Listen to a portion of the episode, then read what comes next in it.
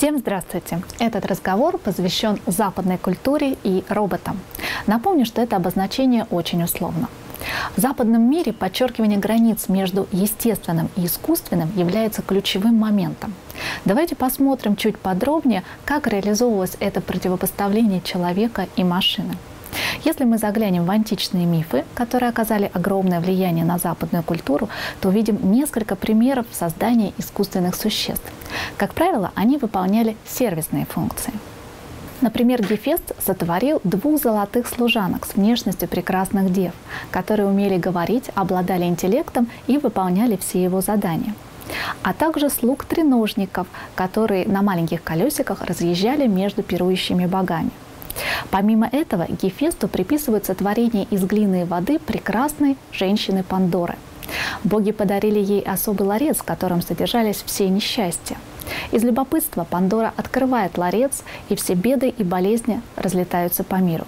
Отметим, что изначально у сотворенной женщины злого умысла все-таки не было – также искусственные существа могли исполнять военные функции, например, охрана государства. Известен миф о Талосе, который был создан по одной из версий самим Зевсом, а по другой – Гефестом. Внешне Талос был похож на огромного человека, сделанного из меди. У него была всего одна вена, которая начиналась в плече и заканчивалась в лодыжке. А вместо крови в ней тек и хор – кровь богов. На лодыжке были вкручены медные гвозди, которые не давали их хору вытечь. Талос не позволял вражеским кораблям приближаться к берегу. Он бросал огромные валуны, топившие их. Если же какому-то кораблю все-таки удавалось избежать потопления, и он причаливал к берегу, Талос входил в воду, и его бронзовый корпус нагревался настолько, что корабли сгорали дотла. Еще один известный миф – прекрасная история о Пигмалионе и Галатее. Царь Кипра Пигмалион сделал из белой слоновой кости статую девушки необычайной красоты, в которую влюбился – он назвал ее Галатей. Богиня Афродита услышала мольбы юного царя и оживила статую. Жили они долго и счастливо, а в западной культуре любовь стала той магией, которая могла вдохнуть жизнь. Итак, вот что мы узнаем из античных мифов. Внешний вид существ был антропоморфный. Создание выполняли сервисные или военные функции. Нет осуждения создания искусственного существа, никаких захватов или уничтожения человечества, нет никаких апокалиптических последствий. И чаще всего в роли демурга выступали боги или герои. Мы с вами опустим средневековье. Все-таки в парадигме христианства только Бог способен к сотворению живого. Человеку не стоит соревноваться в этом с Богом. Возрождение и новое время приносят интерес к науке и попытке понять человека и устройство мира – Просвещение совпадает с началом промышленной революции, индустриальной революции, когда появляется множество технических изобретений, паровая машина, паровоз, телеграф, газовые фонари, фотографии и многие другие. Казалось бы, новые технологические возможности для создания автоматических машин должны быть с восторгом встречены человечеством. Но все сложилось иначе. Романтизм в направлении XVIII века поменял наше представление о технологиях. Если просвещение характеризуется культом разума, то романтизм утверждает культ природы, чувств и естественного в человеке. Жан-Жак Руссо, известный философ того времени, утверждал, что золотым веком человечества была его первобытная стадия, когда люди жили в единстве и гармонии с природой. По мере того, как человек стал осваивать новые инструменты и технологии, он завоевывал окружающую среду и почувствовал гордость и тщеславие, свое превосходство над миром. Это и был первородный грех человечества. Искусственное стало приоритетным над естественным и природным. Технические инновации и прогресс уводят человека от его истинной природы. Безусловно, эти идеи нашли отражение в искусстве. В том числе мифы получают совершенно новую интерпретацию в литературной традиции. Голем становится убийцей, восставшей против своего хозяина. А в произведении Архима фон Арнима «Изабелла Египетская» голем — это ожившая глиняная фигура, которая повторяет внешность Изабеллы, главной героини. Голем не имеет души, это бездуховная Изабелла. Произведение современного творца, который создал псевдожизнь, куклу, способную вытеснить из мира настоящую героиню. В романе Гофмана главный герой Натаниэль влюбляется в механическую куклу Олимпию, что в конечном итоге приводит его к безумию.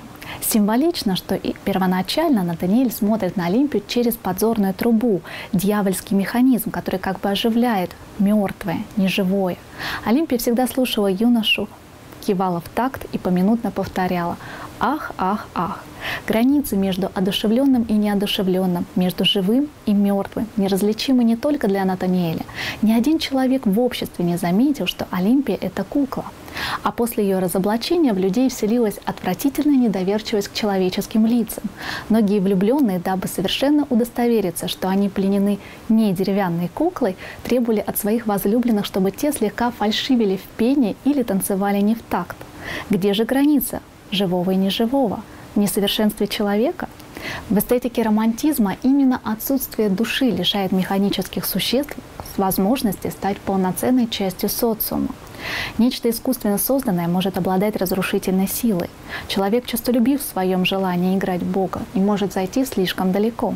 В 1818 году писательница Мэри Шелли пишет свой знаменитый роман «Франкенштейн» или «Современный Прометей», который оказал огромное влияние на восприятие роботов сегодня. Доктор Виктор Франкенштейн стремится оживить мертвую материю, хотя его мотивы нельзя назвать чистыми помыслами. Он говорит – мне первому предстояло преодолеть грань жизни и смерти и озарить наш темный мир ослепительным светом. Новая порода благословит меня как своего Создателя. Множество счастливых и совершенных существ будут обязаны мне своим рождением. Он создает существо, которое по сути не было злом. Скорее, это печальная история об одиночестве. Чудовище отчаянно пытается стать частью мира людей, но его ужасающий облик не позволяет ему достичь этой цели. Даже его собственный создатель боится его и отказывает ему в создании пары, опасаясь появления новых чудовищ. И чудовище мстит Виктору, убивая всех, кого он любит. В этом романе живое и искусственное конкурируют. Для них нет возможности совместного сосуществования. Причем отрицание идет именно со стороны человека. После смерти Виктора чудовище раскаивается в своих убийствах и говорит, что всегда испытывал невыносимую боль и вину. Он говорит, «Мое сердце было создано, чтобы отзываться на любовь и ласку, а когда несчастье вынудили его к ненависти и злу, это насильственное превращение стоило ему таких мук, каких ты не можешь себе вообразить». В конце чудовище уходит, чтобы покончить жизнь самоубийством и освободить себя от страданий – Однако массовая культура свела всю сложность этой истории к одной единственной мысли.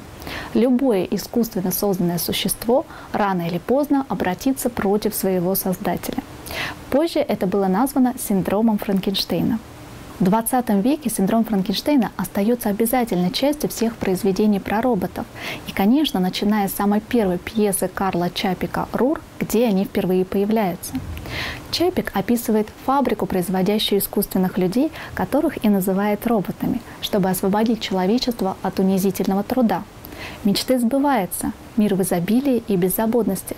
Только люди почему-то через некоторое время перестают рождаться, а роботы восстают и практически убивают все человечество. Правда, перед этим главная героиня успевает уничтожить формулу производства роботов, поэтому они тоже больше не могут воспроизводить себя. Итак, перед нами вновь мир, где люди и роботы, живое и искусственное, не могут существовать вместе. Эти романтические идеи нашли отражение и в кинематографе. В фильме Фринца Ланга «Метрополис» появляется женский образ робота Марии, которая, конечно же, выступает на стороне зла. К началу Второй мировой войны слово «робот» в западной культуре прочно связано с ассоциациями страх и опасность. А роботы в качестве захватчиков, убийц, бездушных и рациональных существ будут появляться в кинематографе до сегодняшнего дня. «Терминатор», «Матрица», «Экс-Махина» и другие фильмы. В 40-е годы появляется совершенно другое осмысление роботов в произведениях Айзека Азимова – в его художественном мире сосуществование роботов и людей возможно. Более того, роботы, как правило, более человечны, чем люди. Одним из вариантов преодоления границы между естественным и искусственным в западной культуре может быть соединение этих компонентов в одном. Речь идет о киборгах. В популярной культуре они могут изображаться как явно механические, Дарт Вейдер, киберлюди, Амар, так и неотличимыми от человека. В любом случае их физические и психические возможности явно превышают возможности человека. Взгляд на них в культуре двойственен. Продолжение традиции романтизма не принимает такое существо. Киборг выступает отрицательным персонажем. Технология разрушает его человеческую целостность. В более позднем направлении трансгуманизма киборг, наоборот, видится как вариант постчеловека. Это может быть вполне позитивным будущим для нас. Тем не менее, самым главным вопросом по-прежнему остается определение границ между человеком и машиной. В произведении Айзека Азимова «200-летний человек» робот Эндрю пытается стать человеком. Он модифицирует свое тело, добавляя биологические компоненты, и к концу истории не остается значительных различий между телом робота и человека, кроме мозга. Эндрю даже становится смертным. И мы видим, как герой стремится к знаниям, шутит, испытывает чувства, в том числе и любовь. И мы, как читатели, невольно задаемся вопросом, так что же делает нас людьми? Наша телесность или нечто другое? Ну что ж, давайте повторим основные идеи нашего разговора. В античных мифах искусственные создания не рассматриваются в негативном ключе. В эпоху романтизма механическое, искусственное, мертвое, бездуховное противопоставляется естественному, духовному, живому. Появляется синдром Франкенштейна. Позже в произведениях Айзека Азимова мы встречаем роботов, которые могут сосуществовать с людьми и вполне мирно жить с ними счастливо. Западный человек продолжает задаваться вопросами, что есть человек и каковы границы человеческого. По мнению Фредерика Каплана, западная культура использует машины для определения человека. Человек — это совершенная машина, наделенная человеческими особенностями. И чем детальнее человек изучает себя как машину, тем лучше он создает роботов. В то же время мы боимся, что развитие робототехники повлечет за собой изменение представления о самом человеке и о его уникальности. Немецкий философ Шпенглер видел идею машины в западной культуре как стремление человека стать равным Богу и подчинить себе природу, космос и других людей. Тем не менее, роботы продолжают создаваться. Так чем же является создание роботов в западной культуре? Соревнованием с Богом или познанием самого себя? Это большой вопрос. В следующий раз мы поговорим с вами о восточных роботах и попробуем понять, каков взгляд восточной культуры на живое и искусственное.